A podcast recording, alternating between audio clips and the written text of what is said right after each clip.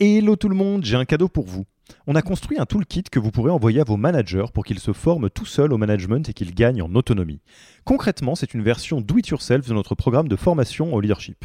On a pris notre formation, on en a fait une version écrite sur Notion, une version vidéo avec plus de 9 heures de bonnes pratiques managériales et même une version podcast pour devenir super fort en management en faisant son running. Beaucoup de gens vendent ce genre de truc, nous on pense que ça doit être gratuit. Pour avoir accès à tous ces bonus, il vous suffit d'aller sur www.yaniro.co slash bonus, B-O-N-U-S, et on ne vous demandera même pas votre email. Sur ce, je vous laisse avec l'épisode du jour. Bonjour, je m'appelle euh, Nicolas et je suis le fondateur de Job4, plateforme de recrutement dédiée à l'innovation et spécialisée sur les profils sales et marketing. Et je suis ravi d'être avec vous aujourd'hui pour parler recrutement, le sujet que j'affectionne le plus.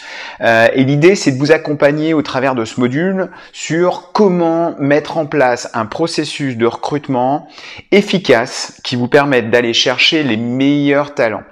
Euh, pour ça, on va se baser sur une méthode qui a fait ses preuves, qui est la méthode WU, qui est le best-seller international, euh, qui est le livre de chevet de tout bon recruteur qui démarre son activité. Et on va se baser sur les 4 S de la méthode à savoir la partie scorecard, en gros la définition même du poste que vous souhaitez pourvoir, avec bah, du coup l'alignement des équipes et du euh, euh, de tout le processus de recrutement. Deuxièmement, on, la partie source, c'est le sourcing, c'est la partie acquisition candidat, comment on fait aujourd'hui pour aller chercher les meilleurs candidats et où on les trouve? La troisième partie qui va être la partie select, euh, comment on valide euh, au travers du processus les différents candidats. Et la dernière partie, mais qui est pas la moins importante, qui est la partie sell. Euh, on a trouvé les bons candidats, comment on leur vend l'aventure et comment on fait qu'à un moment donné, ils rejoignent cette aventure et ils aient envie de rejoindre cette aventure. C'est ce qu'on va voir maintenant. Alors, première partie, la scorecard. L'idée de la scorecard, c'est vraiment de définir le poste que vous allez euh, pourvoir avec euh, la mission, ça c'est le grand titre, les objectifs, les compétences attendues, euh, l'alignement avec euh, toutes les équipes et ce qu'on doit valider au cours du processus de recrutement, et puis tous les éléments un peu un peu différenciants. C'est le fit culturel, la motivation, ce, genre de choses qui sont quand même hyper importantes finalement dans, dans, le recrutement et qui souvent pèsent autant même que, que les compétences. La première partie dans cette scorecard, euh, c'est euh, la mission. C'est euh, en gros la grande ligne que vous allez proposer à votre candidat. C'est en gros ben, quel secteur d'activité il doit développer. ou en gros ce que vous attendez vraiment de la personne. C'est le teaser, encore une fois, de, de votre film. Une fois que vous avez ce teaser, l'objectif, c'est de vraiment décomposer les résultats attendus entre 3 et 8 d'après la méthode. Euh, il faut avoir suffisamment d'objectifs pour avoir suffisamment de granularité pour pouvoir ensuite décomposer euh, et de trouver les bonnes compétences associées. 5 à 8, c'est un, un, bon, un, bon concept. Euh, l'objectif, c'est bah, développer un million de MRR, c'est acquérir 100, 100 nouveaux clients sur tel ou tel secteur d'activité, etc., etc. Euh, derrière, vous allez pouvoir en déduire un certain nombre de compétences. Ces compétences, il y a deux types de compétences. Soit effectivement des hard skills, et là on est sur un savoir-faire, c'est gérer un CRM, c'est maîtriser des techniques de vente, euh, etc., etc. Euh, vous pourrez d'ailleurs, en cherchant un peu sur Internet et suivant les métiers que vous avez à pourvoir, vous trouverez toutes les compétences que les autres ont pu utiliser, et souvent c'est un bon indicateur, et vous-même ça peut vous orienter dans une phase où effectivement vous êtes dans vos premiers recrutements euh, et vous cherchez les compétences attendues. Euh, une fois que vous avez euh, défini donc ces hard skills, il y a aussi les soft skills et là on est plus dans le comportemental. Le comportemental, ça va être des compétences de type l'écoute, l'équanimité, la souplesse cognitive, savoir rebondir d'un sujet à un autre parce que au final dans les objectifs que vous avez définis pour votre candidat, bah, il y a tellement de choses à faire qu'il faut avoir cette souplesse cognitive de pouvoir euh, switcher d'un sujet à un autre. Et ça, c'est important, etc., etc. Euh, donc, vous avez défini la mission, les objectifs attendus avec les résultats attendus. Et du coup, l'idée dans, euh, par exemple, dans un tableur, c'est de mettre en face euh, toutes ces compétences euh, que vous allez rechercher chez le candidat.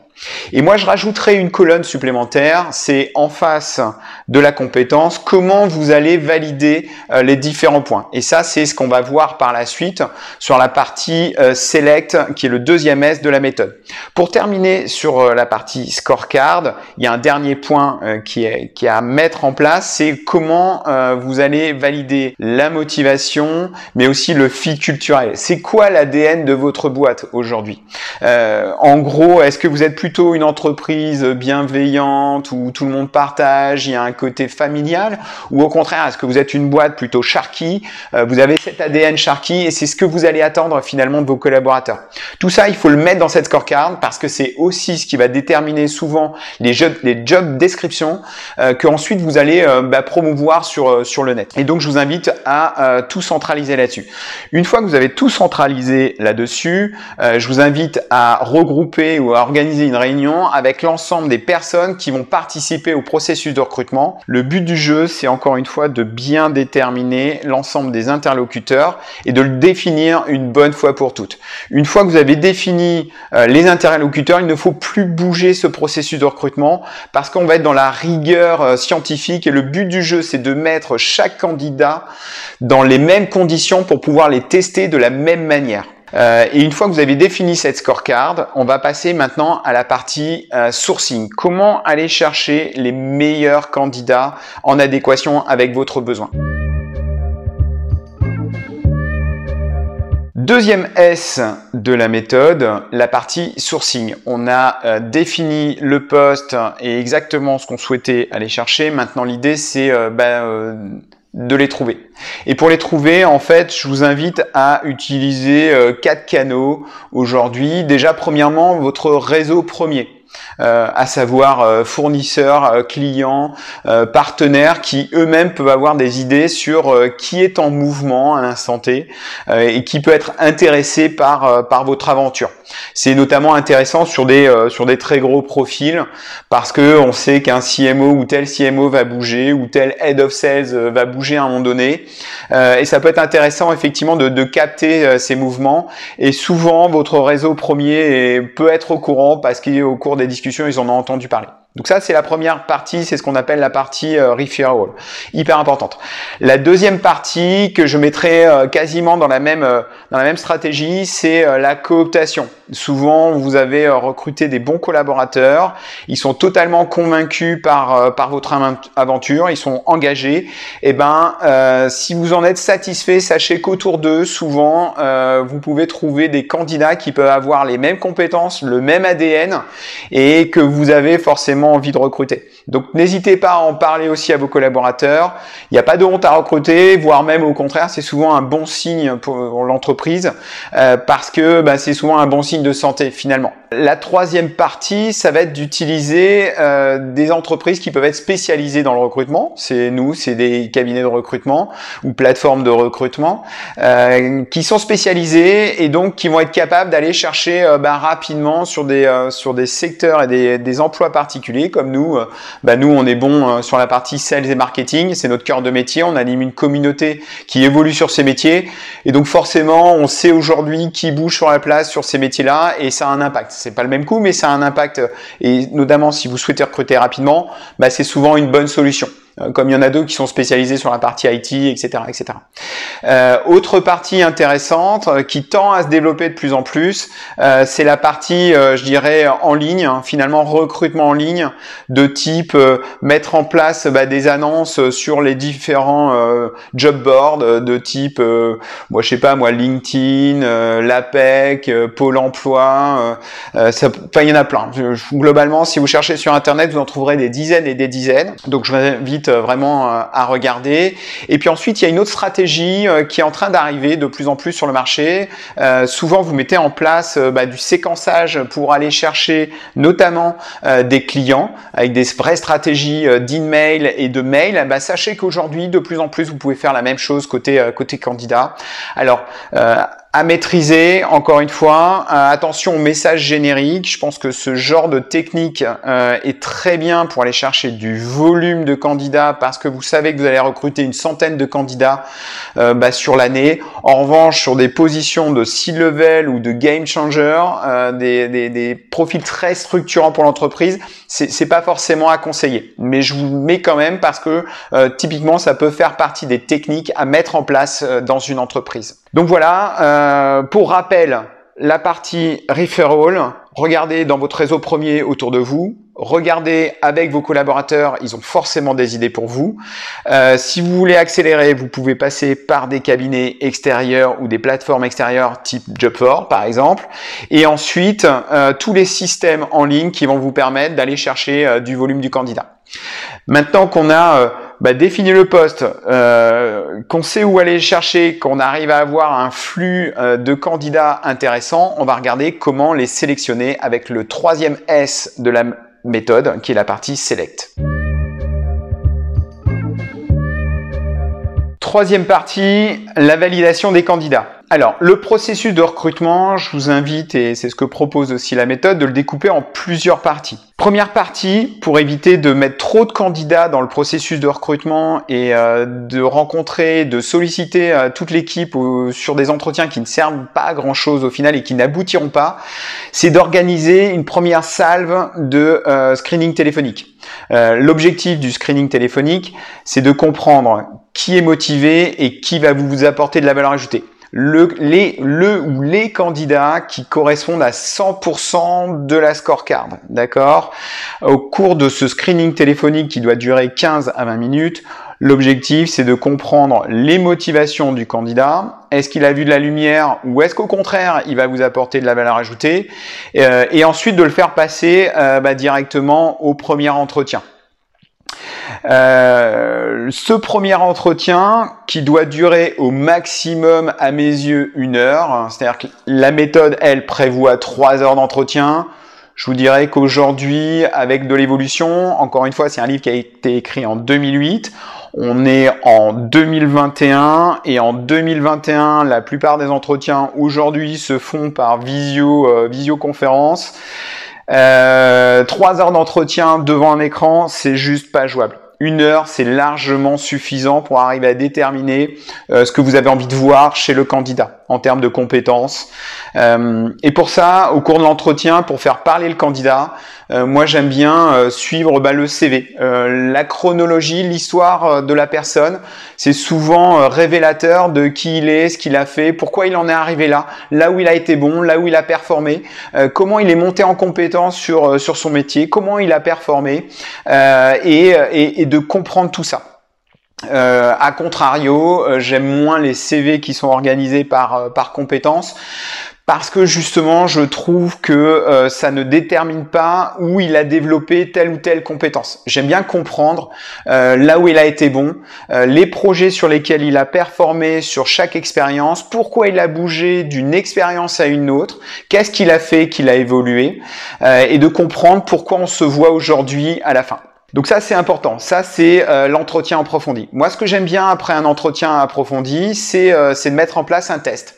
Sur la partie commerciale, c'est bah, de le mettre en situation. C'est euh, savoir prendre des rendez-vous, c'est savoir vendre un produit, un logiciel, quelles sont les compétences finalement qu'il a acquises, ou alors si c'est un profil plutôt junior, c'est de voir à ce moment-là euh, en termes de positionnement, de discours, euh, ce qui est euh, bah, l'inné et l'acquis. et ensuite, ça peut être sur des candidats qui sont par exemple sur du marketing ou de la communication, de mettre des use cases liés à ce que vous avez envie de, de révéler en termes de compétences. Ça peut être la créativité. Et sur ces sujets-là, je vous invite à quand même faire très attention parce qu'on voit aujourd'hui passer pas mal de candidats euh, qui ont le sentiment d'avoir été pompés en termes de créativité euh, et, euh, et, ça donne forcément une mauvaise image à votre entreprise. Ils ont le sentiment d'avoir été vus juste pour avoir des idées et au final c'est c'est pas aller beaucoup plus loin. Et ça, c'est juste dommage. Donc même sur des use cases comme ça qui demandent de la créativité, Moi, je vous invite quand même à utiliser des use cases qui n'ont rien à voir avec l'entreprise, euh, juste pour voir le comportement du candidat et éviter d'avoir ce sentiment euh, de, de pompage absolu. Euh, une fois que vous avez euh, fait euh, ce screening téléphonique, l'entretien, le use case, moi je vous invite à organiser un entretien de débrief avec bah, d'autres personnes de l'entreprise. Ça permet d'avoir des avis complémentaires finalement sur bah, sur ce que vous vous avez déterminé pendant l'entretien approfondi, voir si tout le monde est aligné, si bah, finalement ce que vous vous avez ressenti en positif, les autres personnes vont avoir le même ressenti de l'autre côté. Euh, c'est aussi l'occasion euh, d'arriver à finaliser en termes de compétences que vous aviez déterminées au travers de, de la scorecard.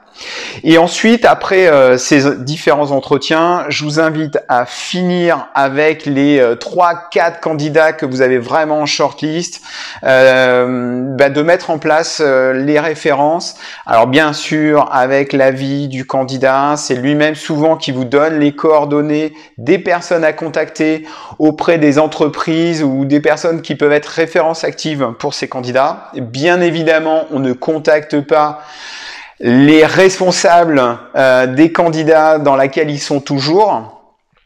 Et, euh, et, voilà, le but du jeu, encore une fois, c'est au travers de ce processus de recrutement d'être sûr à 100% à la fin, quand vous allez devoir faire un choix, du candidat que vous allez sélectionner.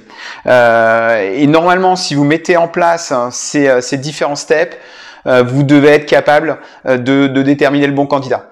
Autre aspect que nous on aime bien, euh, on aime bien jauger chez Jobforce, c'est on a deux maximes chez nous. la première, c'est quand il y a un doute, il n'y a pas de doute. Les doutes se révèlent à chaque fois. Moi, je pense que quand un doute naît au cours des entretiens, il faut pas aller plus loin.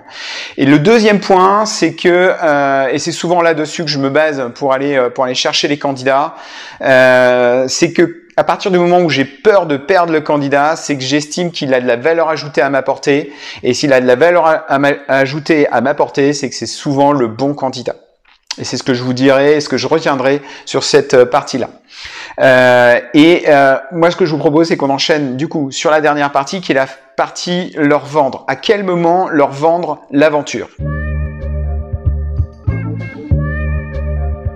Dernière partie de la méthode, c'est quand et comment leur vendre l'aventure. Euh, pour leur vendre l'aventure, je vous dirais que le processus de recrutement dans sa globalité doit y participer.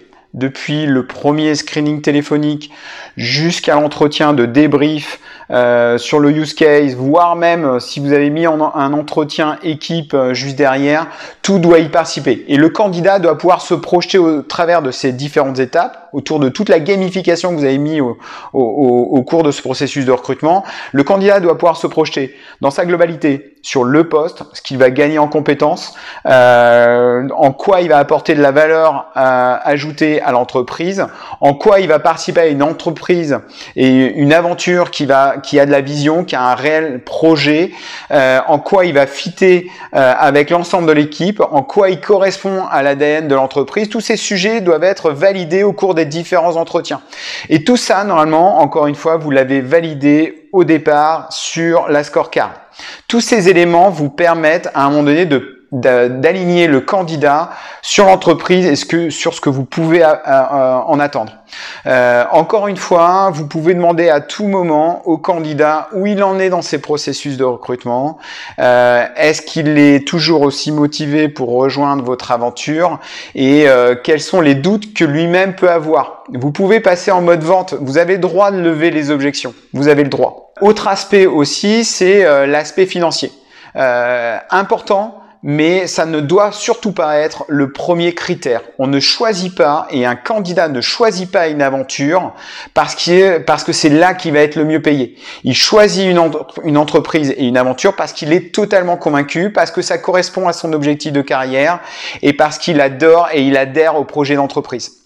Donc tous ces éléments, depuis la scorecard jusqu'à la validation finale, doivent vous amener à un processus de recrutement efficace et rapide.